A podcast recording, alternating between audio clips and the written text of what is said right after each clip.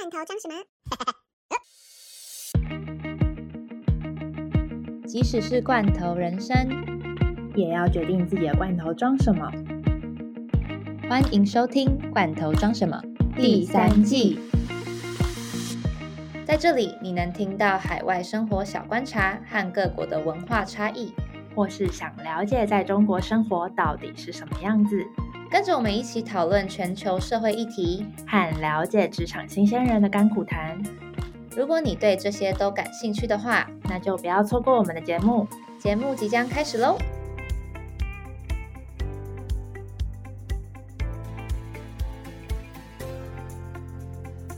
又回到了多灾多难的远端录音了，有点不熟悉，超级不熟悉耶。因为看不到对方的脸啊，还是我们应该要开个视讯啊？开个视讯吗？所以我们现在，但我已经开始录音了，算啦算啦。对，好，那我们先跟大家打招呼好了，等下来解释一下为什么就是远端录音。欢迎收听《罐头装什么》第五十七集，我是 Dara。我是 Sunny。好，我们下 算是来正式跟大家讲一下为什么我们会恢复元旦录音了？对，好，那其实我觉得，就是因为最近疫情大爆发，所以我觉得大家应该可想而知，就是 可能人跟人之间可能还是 些微要有一些距离的部分。好，反正总之呢，我们家是算第一波吧，就是上个礼拜六，嗯，好，先解释一下，就是我们其实是打算就是停更一周而已，因为我们就上个礼拜因为我去露营，所以没有录到音。然后我们想说，哦，没关系，反正就之后就是反正我访后的时间也蛮长的，就可以再找时间录个音这样子。结果呢，我就在上个礼拜六，哎，上个礼拜录影的时候就接到了我姐的通知，说我爸确诊这样。那因为我们都是密切接触者嘛，嗯，然后那个时候就有点傻眼。呃，我也怕会传染给同学还是什么之类，因为毕竟我有接触过我爸，但是我们就不上不下的，因为已经在山里了，也不能怎么样。所以后来我是就反正就一回到台北之后，我就立马就是自己有呃测那个快筛，反正就是阴性，所以就目前应该就是还那个时候应该就目前就还好，我就跟我朋友讲一下这样子，然后就从礼拜天开始我就再度的被隔离，这样。被隔离，这是我人生中第四次隔离吧。可是这个好一点，至少不是自己一个人，而是在家里啊。哈，那你觉得？但我觉得自己隔离，我比较心情比较好。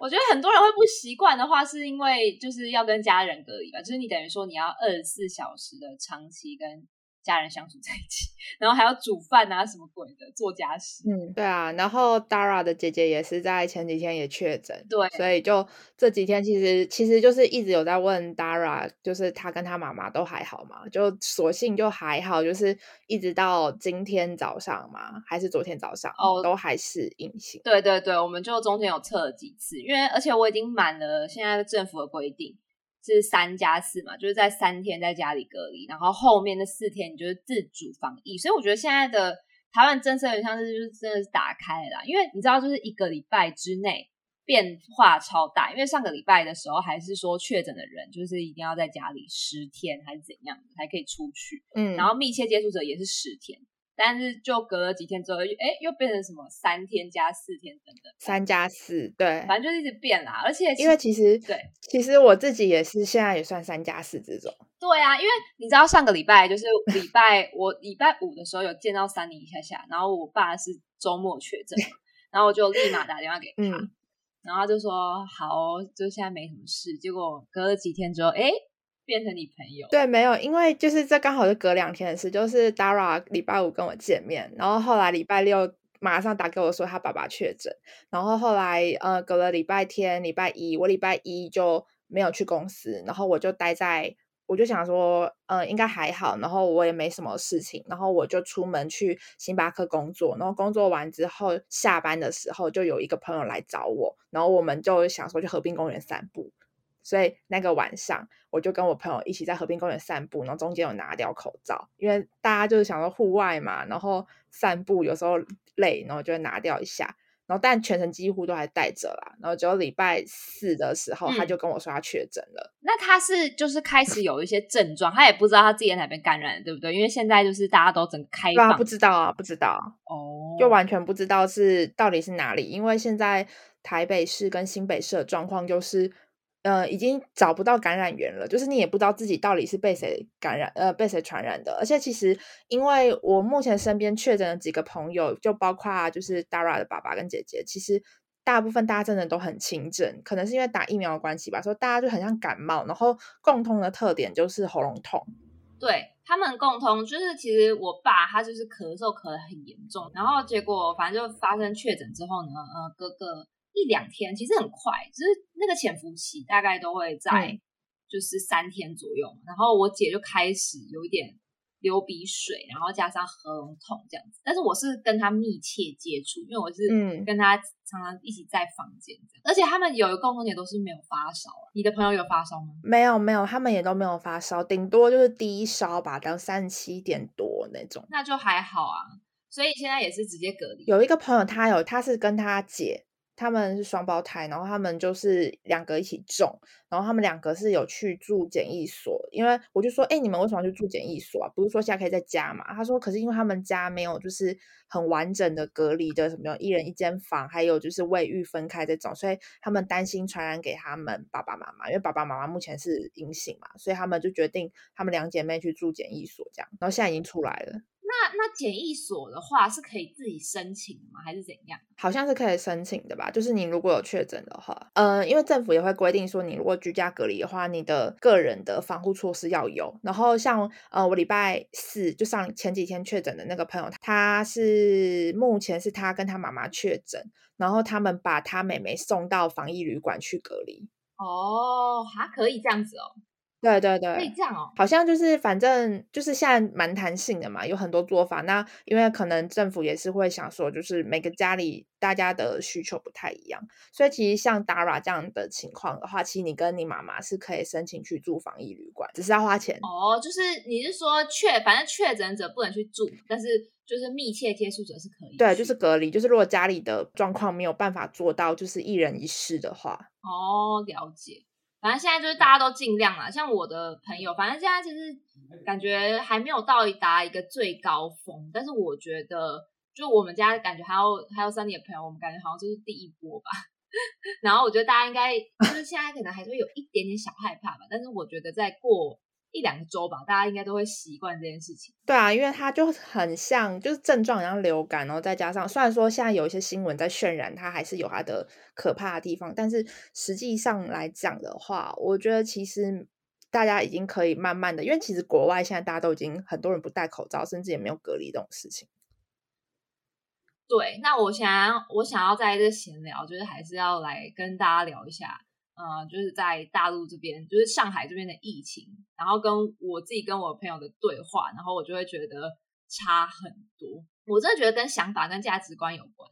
他们现在就还是要追求清零，哎，就是还是会放那大字报出来。我今天早上才传给 Sunny 快要清零的截图，因为我也是在某一个群组里面看到他们在讨论说，哎，是不是快要解封了？然后他们就是在讨论，因为他们都住在不同区嘛，然后就说。哦，我们这边已经快要清零了，什么什么，应该有望就是没多久之后就可以出去了。这样，我因为我前天有去关心了一下我前同事，就因为他之前就跟我讲说，他物资大大概就可以吃到就月底嘛，就是昨天就是四月三十号，所以我就想说来跟他聊一下。虽然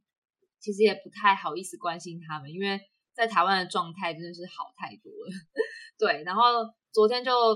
跟他聊了一下天之后，他就说看起来还是没有忘要解封，而且他们小区就是一直有出现阳性的人，他原本都会去小区楼下就是散步还是什么的，但是自从有阳性的人之后呢，他就完全不敢下去，他觉得下面都是病毒这样子。然后我就说哦，我现在也是在居家隔离，因为我们家有人确诊，就是还是有跟他讲了一下状况。他就说天哪，还好吗？是要去集中隔离吗？然后我就说哦。我们这边的话是轻症的话，就是自己在家，然后家人的部分就是也没有什么太多的症状这样子。然后我就说，我们这边感觉有点像是已经呃要共存的啦。然后呃可能因为确诊数太多，所以轻症的部分就自己在家，就是我们这边的指示这样。然后他就回答我说：“哈，但是我觉得你这样子做法就是很不负责任诶，毕竟这也不是流感。”我的朋友是这样回答我。观念落差，他们那边现在就还是会把它当做是那个，可是他们永远，你知道他们这样追求清零的，他们付出的成本代价很大。你看前阵子他们有多少人这样子？你说很多层出不穷的事情，不管是有人死掉啊，或者是饿死，或者是什么，这个当然也是其中一个考量。但是你不觉得他们的清零是以就是反正只要你是有任何有一点症状，或是你有任何一点可能，就是我全部把你隔起来。他们就是呃，反正只要把有症状、密接，然后有然后呃确诊全部隔起来，剩下的人。他们都可以叫做清零，可是他们是牺牲了多少人的权益？对啊，但是我就觉得说每一个地方的做法不一样，就是他们是比较像是家长式的管理嘛，对不对？然后，嗯，但是我觉得没有一个地方的政策是绝对的完美或者绝对的好的，只是我也觉得是看民情，然后跟上面传达给下面的指令是什么样子的方式。因为其实我觉得共存，我觉得台湾人是早晚都觉得说。嗯，是会发生，就是以后一定要共存。只是那个时候，感觉政府你不觉得就是在试水温吗？就是在看看说，哎，台湾人民的对啊对啊感受怎么样之类。可是你不试这个水温也不行啊，这个疫情已经持续了第三年要开始，真的是花太久时间。对啊，我觉得这时间成本、时间成本、金钱成本都很高。然后你你不可能永远大家就是这样子，就是不不去任何别的国家。这现在是一个全球化的时代，你有很多的东西都是要跨国处理，或是说。呃，就是大家的，比如说工作啊，或是旅游什么的，这些就是已经这样封印两年多了，我觉得没有人想要再继续下去了。好啦，可能可能中国人想法不一样，中国人觉得就是他们觉得待在自己国家就好了，这个他这个他们想法跟我们不一样。哎，但是像上海的，像上海的声音是比较可以被我们看到的，像吉林不是前一阵子也在封城嘛，好像已经有慢慢解封，但是其他地方是不是其实像？深圳啊，什么地方之类的，好像都没有这个问题。呃，他们应该说，因为他们的地就是领地很大，然后如果假设他们之前是报在上海的话，那他们是连其他地方都不会去上海，然后上海的人也不能出去，所以他们等于说是整个上海被隔嘛。所以呃，可能就因为这样没有扩张到其他的城市。然后深圳的话，因为我有朋友在深圳，他们就是都还蛮正常的，就是好像也没有特别。对啊，我我也看到也是。反正总之，我是觉得真的是人民的那个想法都就是完全不一样，因为像他们的观念里面就会觉得说，就还是要以清零为主啊，因为他们觉得有一些永久性的损伤，感觉是不可复原的等等的。但是我就会，但是在我的观念里面就会觉得说，那到底会是怎么样嘛？就是如果说你是年轻的身体的话，就算有一些副作用，但是。那你要牺牲的就是你的自由，然后跟整个国家跟这个区域的整个经济的状态。你看上海，我真的没有办法想象上海一个这样子的国际化的都市被封成这样。他们自己，我觉得他们自己内政的部分跟政府应该也会觉得，就是真的投资太多钱在这上面了，而且损失了非常多钱也是，然后搞得很混乱。对啊，没有他们自己。他们自己人民有一定的怨言，但是那个怨言永远只会出现一下，因为政府不会让他们散播出去的。北京不是也就是开始分区，就是他们有在抢。呃，北京最近是北京，最近是北京开始。对啊，也不知道会怎么样。我觉得估计就是另外一个上海吧。所以说现在深圳或者是北京，就是还是可以飞到那边去之类的。反正现在上海就是。缩减很多航班了，没有，就是你进去之后出不来啊，暂时出不来。我觉得实在太荒谬了，而且我真的就最后也没有什么再跟我的同事继续聊下去。我就是会关注他们的朋友圈啊，然后就看到他们好像就是正在期待，就是真的要清零了。我就会觉得说，你觉得一时的清零真的以后就真的就是零了吗？如果 说你要走，对啊，我觉得其实我觉得很荒谬啦。我是不知道是我们的。政府传达给我们的消息，还是我们的教育水平不一样，还是我们接收到的资讯就是不一样？我觉得这个想法上的落差实在是太大。我觉得都有啦，而且应该这样讲，就是他们这一次清零付出了这么大的代价，难道下一下一波再起来的时候，他们一样要再用这样的代价去换清零吗？因为现在目前来看，这病毒就是不会消失啊。以目前你看已经两年多的情况来看，这个病毒只会一直进化，它不会消失了。但是像他们说的那些副作用啊，像我爸的气管本身就不是很好，我觉得这次如果有 omicron 的话，我觉得应该是有一定会对他的气管造成永久性的伤害啊。但是有时候就是怎么讲，如果你得到一个什么病还是怎么样的话，不可避免的话，你就只能接受它，然后看要怎么再用其他方式把它补强。但是也不能就是你让它一直不进来，然后让你呈现一个你根本就没有抵抗的状态的话，你以后要去任何地方的话。你根本就没有办法抵抗，就是外面来的各种病毒。看大家吧，而且我觉得以台湾现在的情况，还有现在台湾整个大家在外面就是面对疫情这样的态度来讲的话，我觉得就是会慢慢向国际靠拢了。我觉得蛮乐观的，我觉得其实蛮开心的。就是大家大家都还蛮那个，我问我朋友，他们也都说，因为听确诊人就是真的就像感小感冒，他们就没有。以前会这么恐慌，他们说现在会比较怕的还是长辈啦，就是长辈还是会觉得呃不要不要出门比较好干嘛，但我至少我们这一这一辈的就真的没有在管了。对啊，而且就是我们还是要生活啊。然后我就觉得，哎，其实因为这次的事件，虽然我又被关起来了，就感触很深的点就是真的好庆幸自己是台湾人，不然的话，如果今天生在对岸国家的话。完全直接被带走，哎，对啊，你们家有两个确诊，你一定直接被带走啊？对啊，我一定直接被带走，而且我还要问我呃朋友说，哎，那这样子是不是他们其实很多人都是轻症，结果一被集中隔离之后，如果方舱医院的环境不好的话，是不是就很容易就交叉感染什么之类？他说你说对了，就是有人被送去那边环境很差的，几十个人、几百个人用一个厕所，但是有一些如果环境很好的还不想回来，因为他说在那边有。有饭吃，然后还可以去放风，这样真的是另外一个世界。哎，听起来怎么像监狱啊？还有放风？对呀，真的，他们现在其实我觉得都被关的要关到快傻了吧？我觉得就大概这样。对，我们就大概闲聊就到这边，就是这这是我们近况分享，就是为什么我们就是隔了这么久没有更新，然后再加上 对。然后再加上是一些上海的一些朋友圈的一些小分享，这样。那其实我们今天的主题是想要聊职场部分，因为因为之前的话，其实我们最主要最常聊的就是职场，然后再来就是跟中国相关的东西的分享。那就想说，哎，好像有点久没有聊职场相关的了。我们上一次聊到职场，好像是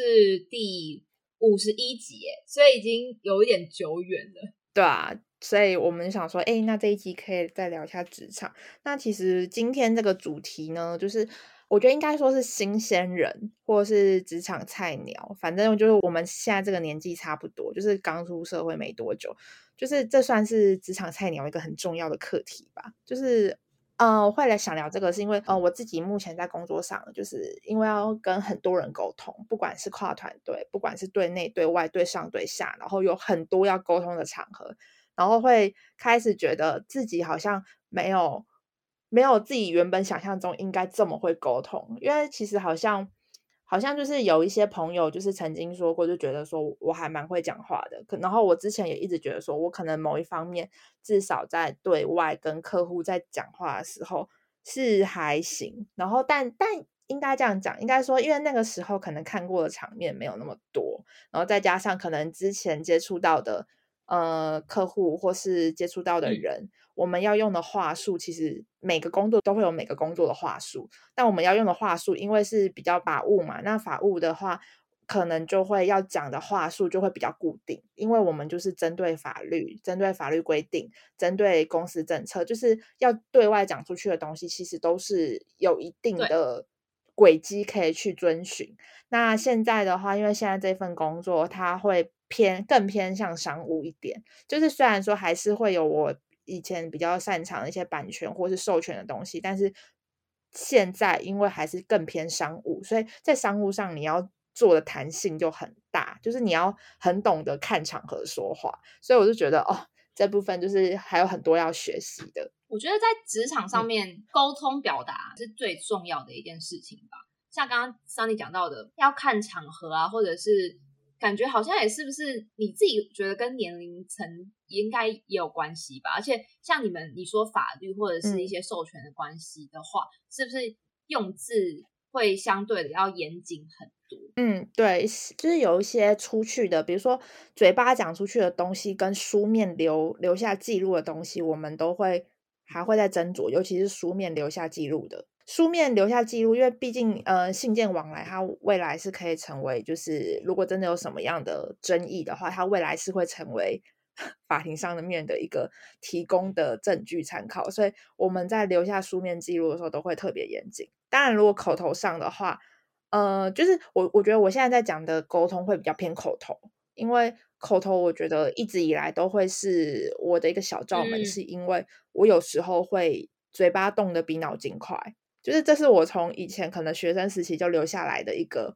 不太好的习惯，就是我自己觉得是我自己不太好习惯，但当然有人觉得这也是一个特点啦。就是我不太希望我在讲话或表述任何事情的时候，他会会有一个空白期。就是就像我现在在跟 Dara 在录 Podcast 的时候，我们两个会希望我们是一来一往，然后中间不要有呃冷场的时候。哎，那我想问一下，那你自己觉得，就是你说嘴巴动的比脑筋还要快的话，那你是说有时候会讲错话吗？还是你觉得是怎么讲？因为你说你不想要让那个空白期就是有任何的空气一片凝结的感觉，所以说你是会觉得说你希望你可以再多更多思考之后再把话讲出来吗？还是你觉得你传达的东西就是太快了，别人还没有办法 get 到之类的？啊，我觉得有，我觉得分两种情况，一种是就是当你一直在讲话，一直在讲话的时候，其实你在听的那个人，他们呃，大家在听一件事情的时候，就是多多少少会有点晃神。就是你如果在描述一一长串很长很长的事情的时候，有些人会晃神。但是其实你有时候适时停下来，或是留一个空，那个留一个冷场的时候，你可以看对方的反应，然后你再选择你要怎么讲接下来的话。其实是好的，这件事情是好的，就是我一直在很努力的说服自己说不要怕冷场，因为我很怕就是我停下来之后对方不接话就会冷场，所以我会一直讲。但是因为有时候我讲话为了要讲出一些东西，然后脑子其实还没想到后面的事情，但是因为为了怕冷场，所以东西先讲出去了，讲了出去之后自己才后悔，就是觉得哎。刚刚不应该讲这句话，或者是哎，我刚刚那句话其实应该可以讲的更好。我为什么要就是那么快就讲出去？我应该要等呃思考一下，然后把我刚刚想到的东西再讲出来。所以这集是有点像是你的你对自己工作上这个 沟通上面反思的概念吗？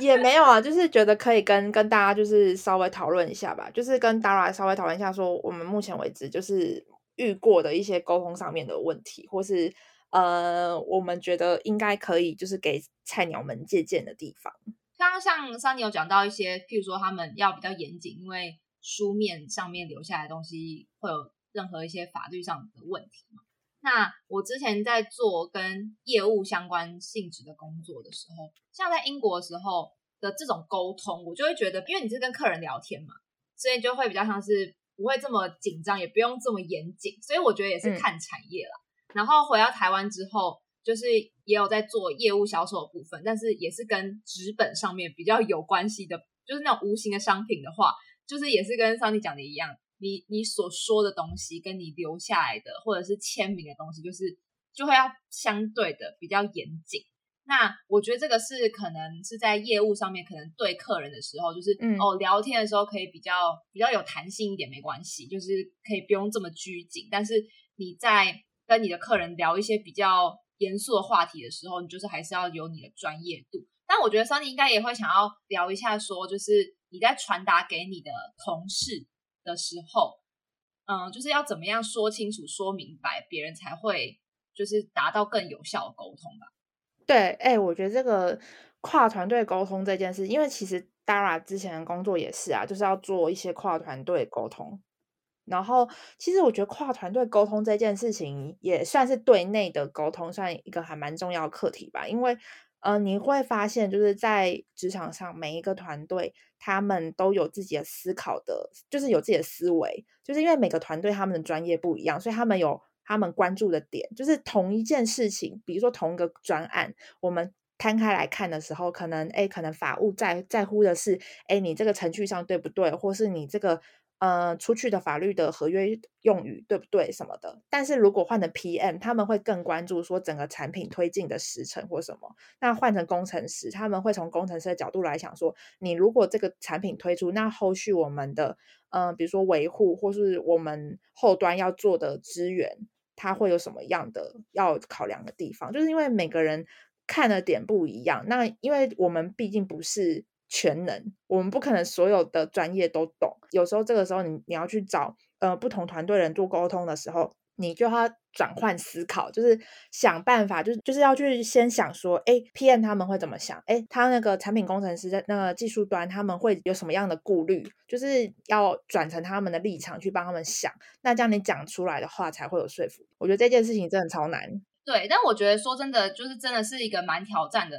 的一件事情吧。像刚刚桑尼有提到，就是我们不是全能的嘛，我们可能都有我们自己的主观的想法，跟我们自己。整个的思维模式，像譬如说我当 PM 的话，当做 PM 的人跟 RD，就是那些在写程式啊，或者是在做工程方面的那些人，他们的沟通的方式一定跟我们这些比较软性的沟通是不一样。那我觉得一开始工作的时候，我觉得最困难的点就是你要怎么样可以站在他们的立场去思考。我觉得，因为本来我们就不是那样子的人，然后但是你却要用那种方式思维的话。我觉得也不是说不二法门吧，应该我自己觉得观察到的可以增进的点，应该就是你要更熟悉那个环境，因为不可能说你一到那个环境之后，你就可以说说哦，我要站在他的立场思考，我就可以做到。我觉得感觉也是一个默契的培养吧，因为如果说你没有在科技产业或者是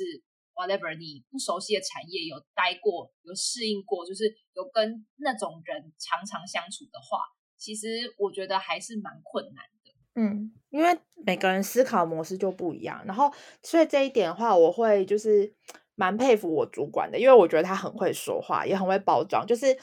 他在挑字眼讲话的时候，他会尽量挑比较中性的字眼。就是我，我觉得这这件事情也是，嗯，我们刚出社会，可能历练没那么多的时候，就是相对而言，你会挑一些比较你讲出来的话用的一些字眼，可能会有点小小带有情绪，或是反抗思维，或是没有那么的圆融。但是你其实换另外一个字眼，就比如说你在叙述一件事情，就是你说这件事情，你的想法，我主管跟我说，你的心里的想法可以是这样，但你讲出来的话不可以是这样，就是。呃，心里的想法是啊，这件事情我们就没有办法跟你保证啊。但是你要换个换个呃方式讲话，就会变成说，呃，这件事情的话，我们会就是公平的，就是去做对待。那如果后续有其他个案要做考考量的话，都还可以再找我们讨论。嗯，就是让他会有一个对空间感啊，就不会像是不行就是不行啊，就是说死这样。然后。所以感觉也是一种包装诶，就是讲话的艺术的包。对啊，我觉得，我觉得讲话你要很会包装，就尤其你，尤其对外啦，因为我觉得有时候对内或是对上对下，因为毕竟你们是同个公司，那同个公司里面，嗯，我觉得都还好，都还算好说话。但如果一旦你对外，就是你出去的有些东西，就是要比较圆融一点。然后这件事情，我觉得是。还蛮值得大家学习的，而且因为其实目前为止我跟过的主管，每一位我会提到的主管，他都一定有一个共同点，就是他们要有呃特点是让我觉得崇拜的，这样我就会跟这个主管。我觉得 Sunny 刚刚讲到的这些，感觉嗯，因为你目前就是比较多面临到的，就是还是你会觉得是跟你自己同一个文化的人讲话的话，就是。感觉 get 的时间点的话，感觉学习的时间点可能没有到不用需要花那么长的时间嘛。因为我刚刚听完的感觉是，我自己我自己思考我自己啊。因为虽然我也有在亚洲工作过，但是我就想到我之前在英国工作的时候，我就觉得沟通对我来说又更难了。因为呃，就就算佩服自己主管的那些能力等等，但是因为你知道他们的文化可能就是像英国人，有时候有些人讲话说。讲说英国人就有点 gay 白，就是因为他是欧洲版的日本人，就是你会有点抓不到他真正的意思，因为他可能委婉，就譬如说，哦，it's interesting，but 你知道其实 interesting 他的意思就是说他觉得很烂，但是 他就会说 it's interesting 之类的。哎，这个我知道，这个沟通就更难了。对对对，我说我只是想要带到说，我觉得感觉好像也跟你的工作文化的场域，感觉好像跟你相对应对，哎，对应到的人感觉有关系。就是可能你对亚洲人，或者是对中国人，或者对台湾人，可能 maybe 在某些程度上面讲话，你可能还是有彼此文化有相同的地方，所以就觉得哦，还是可以学习得到。然后，而且有些地方就很比较快上手。但是如果你对应到虽然的也是亚洲人，但是如果是日本人或者韩国人，他们就更有礼貌的时候，我觉得更猜不出他们在想什么。我这边接接触到的海外的大部分是以比较厂商客户的角度，就是他们是对外，就所以我觉得对外沟通跟对内沟通是可能要拆开来看。就是刚刚我讲主管可能主要是我们对内，但是如果对外的话，那又是不一样。哦，对啊，所以要分开来就是思考的感觉。那我们换个另外一个方向，就是向上管理这件事。以我们现在这个年纪，我们要做的向上管理是可能是蛮重要的，因为很多人都说，如果你向上管理做好了，你要升上去的机会也会比较大。我有稍微就是去看了一下，Cheers 工快乐工作人，就是他们有一个分享是，他们把主管分成五个类型啊，这五个类型是老虎型、孔雀型、猫头鹰型，还有无尾熊型跟变色龙型。那我觉得它这个分类还不错。我之前做测验的时候，我有我有测，我是孔雀型，你超孔雀啊！我觉得你就是孔雀。但是你知道那个是会变的吗？就是，嗯，就是会随着你的年龄增长，或者是你成为主管之后，就是你会慢慢转变成，譬如说可能变得更老虎型等等。这个就是没有，这个要看每个人的。呃，成长的历练，他们会变成什么样？而且我觉得这五个类型，它虽然说大略是分成这五个类型，但并不是说你一定就是哪一个类型。就是说，你有可能是百分之六十的孔雀型，但是有百分之四十是无尾熊型这样的结合。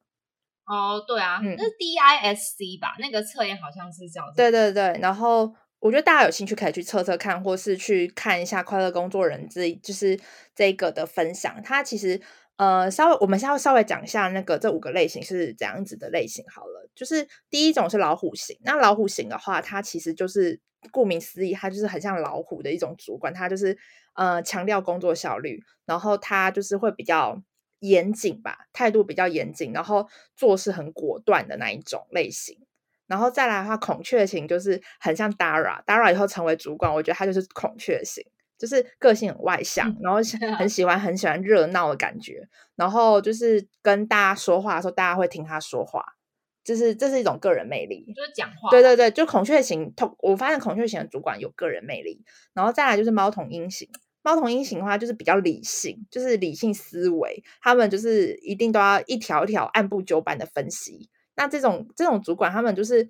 呃该怎么讲？就是因为我自己觉得，我自己觉得我现在主管有一部分。有一点这个类型，但是他他是我觉得他是结合孔雀加猫头鹰啦，就是他本身的对外的个性是很外向，然后他也有很很强的个人魅力在，但是嗯，某一方面就是在对内对内在做事情的时候，我觉得他他是猫头鹰型，就是他很相信数据，然后你如果要跟他讲一件事情，希望得到他的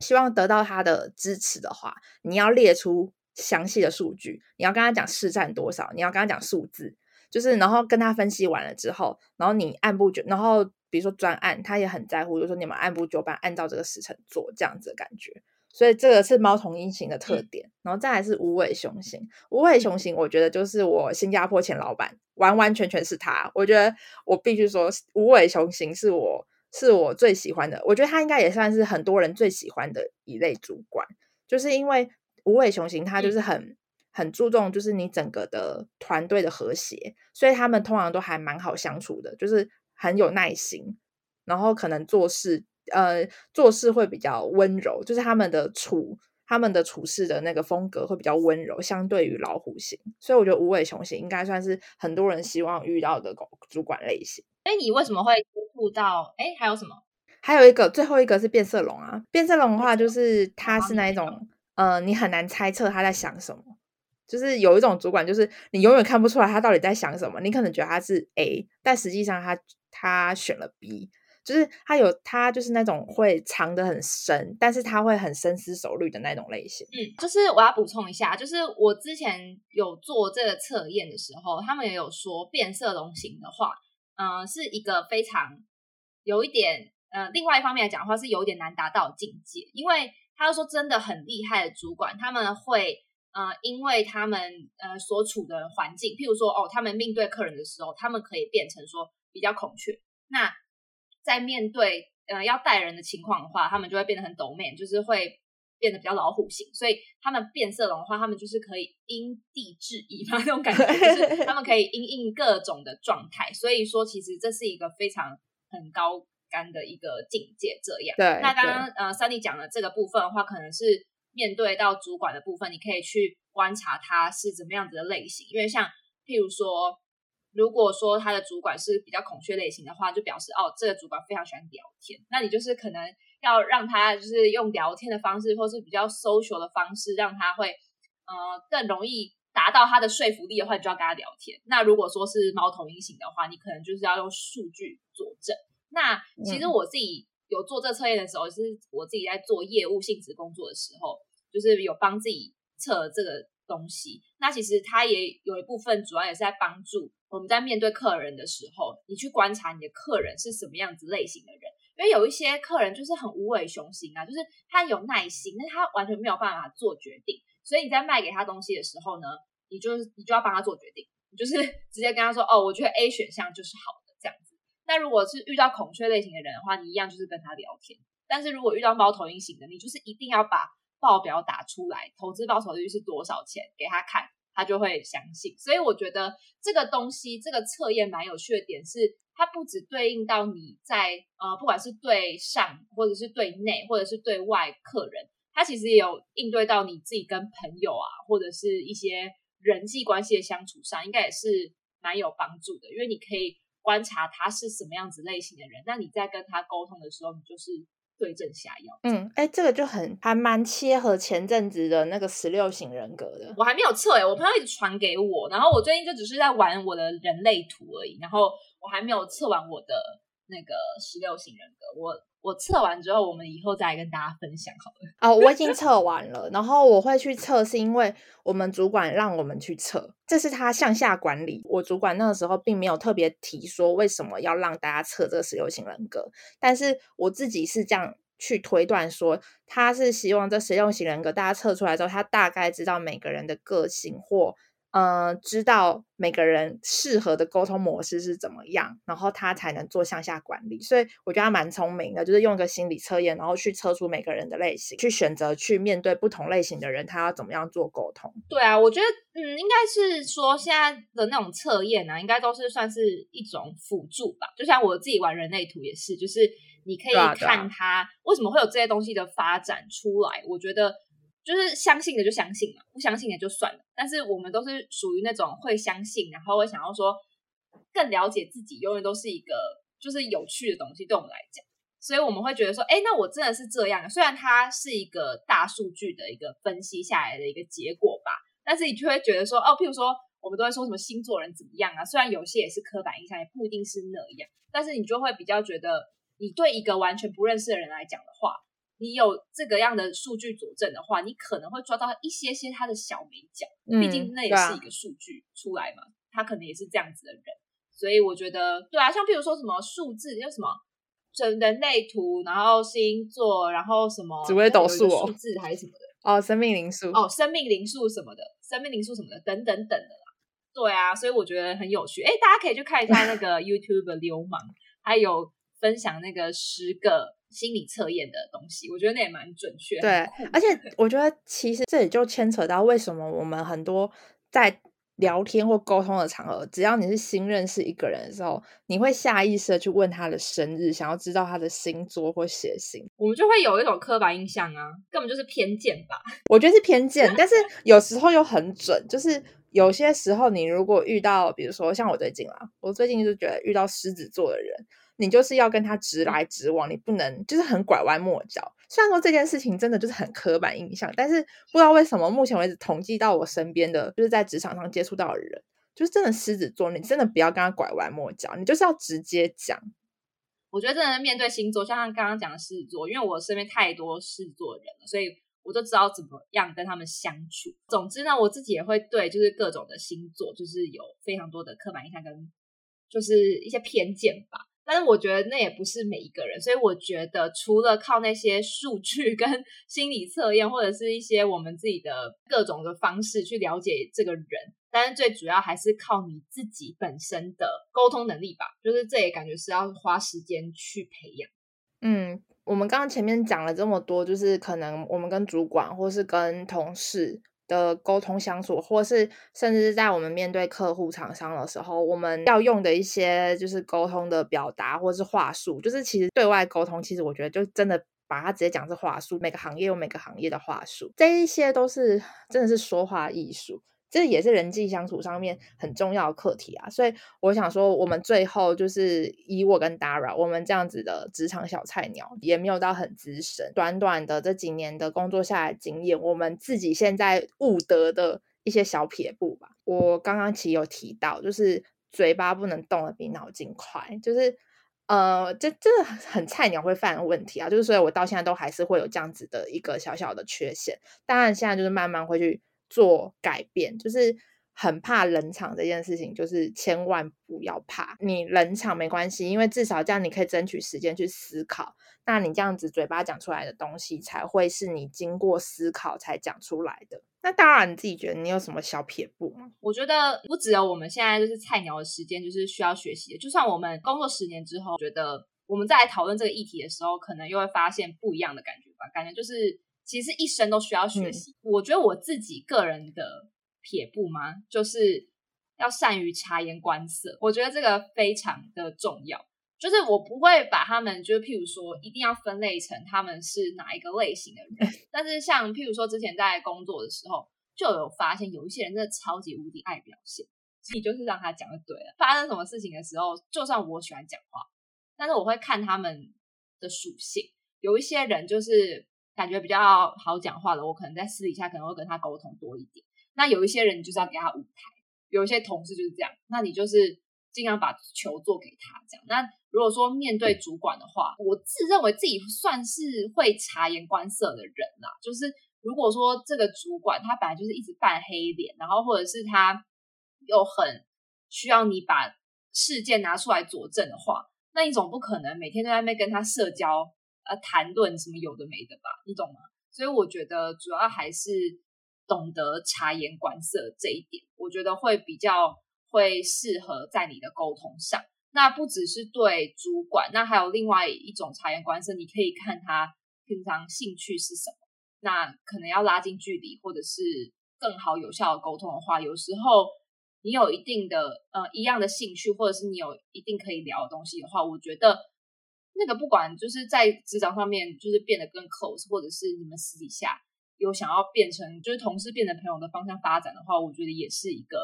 还蛮好的一件事情。对，所以我的结论就是察言观色。嗯，然后我还想要补充一点，就是呃，关于在做决策这件事情上面，就是当你其实呃很多时候你在工作上面你会需要做决策、做决定，或是你要选择。那这个时候，通常呃，你在对内沟通，或啊，甚至对外也是一样。我觉得你给对方选择题比给问答题好，就是尽量是给对方你有思考过的，或是你已经想好的一个解决方案，然后给他们做选择。因为第一是这样子沟通比较有效率，第二是。这样子的话，会让大家知道说，哦，你其实是有想过这一些解决方案的。就是因为你给问答题说，哎，那你怎么想？哎，那你觉得呢？你啊，就是因为以我们现在的位置来讲，我们不太会是太高位，因为我觉得会用问答题的，通常会是比较高位者。但如果假设你今天是一个下属的，或是你今天是要给嗯客户，就是给他们解决方案的。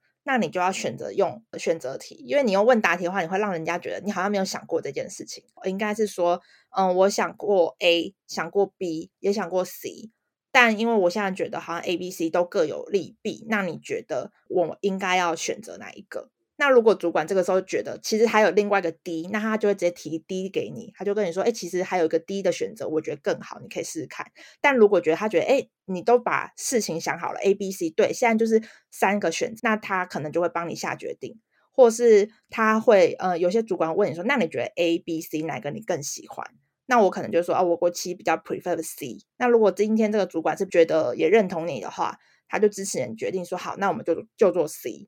那如果有些主管他有自己的想法的话，他会跟你说，其实我觉得 C。呃，有什么样的不好的地方？那我觉得可能选 B 更好。就是这是一个呃来来回回沟通上面的一个会发生的一个情景。刚刚是不是又来一个绕口令？